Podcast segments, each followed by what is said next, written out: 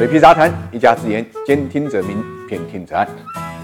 美国加息呢，靴子落地，呃，这个美股涨跌啊互现啊，一切开始归于平静，人民币呢自然就是应声而涨，但是涨得最凶的呢。自然是中概股中间的小鹏汽车。我们看到昨天晚上呢，小鹏汽车涨了百分之二十六点六九。其次呢，就是蔚来百分之十，理想呢涨的是最少的，也有三点五六。大众汽车入股小鹏啊，七个亿美金当然是一种刺激了。但是实际上，我们从走势上来看啊，前期啊，小鹏汽车呢已经从七点五亿美金附近啊，已经走到了消息落地前的十五美金左右。换句话来讲，已经翻了一倍了。而蔚来呢，也从七美金左右呢，涨到了之。前的十二美金附近也是接近了百分之七八十的这么一个涨幅，业绩最好的理想呢，也从二十五左右啊涨到了四十美金附近。那中国新能源车呢，的确呢不可小视啊，极有可能呢成为吸引全球投资者的一个香饽饽。未来啊，不仅在国内市场，那么更可能呢在全球市场拓展，从而呢扩大呢中国企业的全球影响力。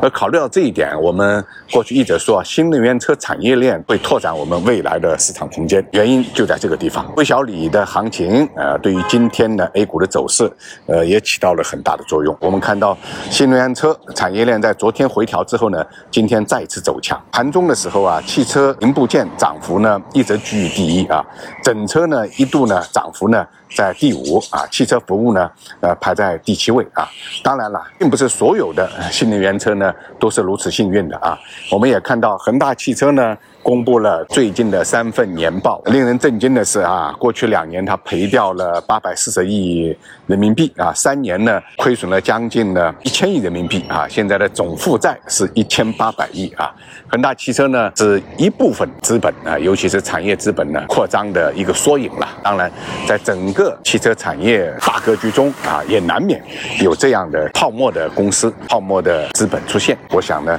大家也都是能理解啊。那么呃。房地产产业链啊，今天啊开盘的时候呢，一度是保持强势的，而且呢，因此带动了保险、银行的一并走强。显而易见，已经持续了一段时间，证明呢，这个这一轮行情的主线啊是明确的，也是持续的，也是有效的啊，它是有助于大盘啊。这个走出底部形态的，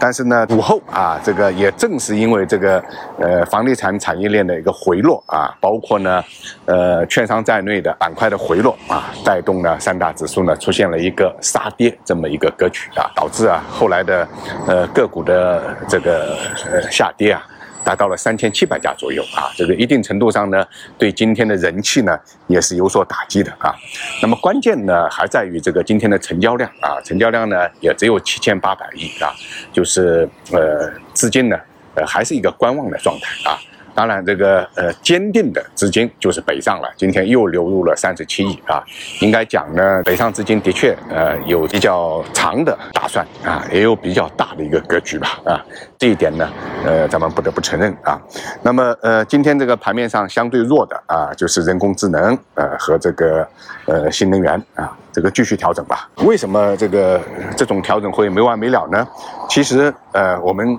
看看公募基金的持仓啊，我们就知道了。一方面呢，公募基金的这个整体持仓的仓位啊，现在已经接近呃百分之八十八啊。换句话来讲，接近八八魔咒啊这么一个区间，其实它没有太多的加仓空间了啊。那么另外一方面啊，我们要看到这个呃公募基金啊。这个从去年呃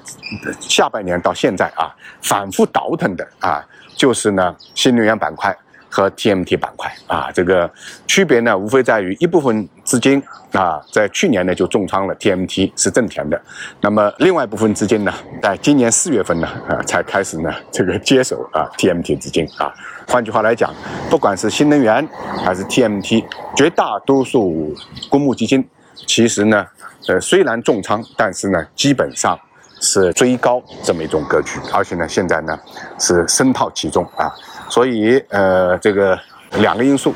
呃，决定了这个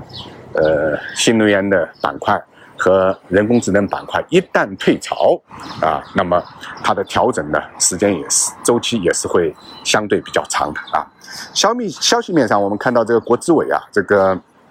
二十五号、二十六号呢，召集了地方国资委负责人的会议啊，这个，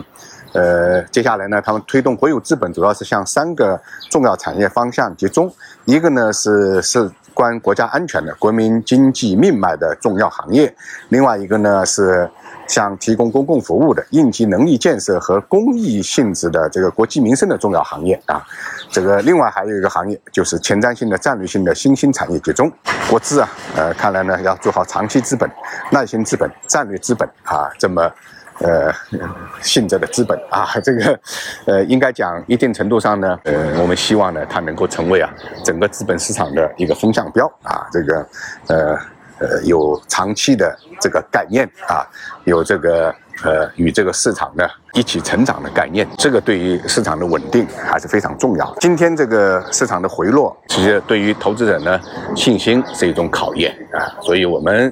这个呃对于今天的一句话点评啊，用四个字呃来总结：中流击水。想了解每日股市动态的朋友，可以订阅我的喜马拉雅专辑，或者搜索公众号“水皮杂谈全拼”。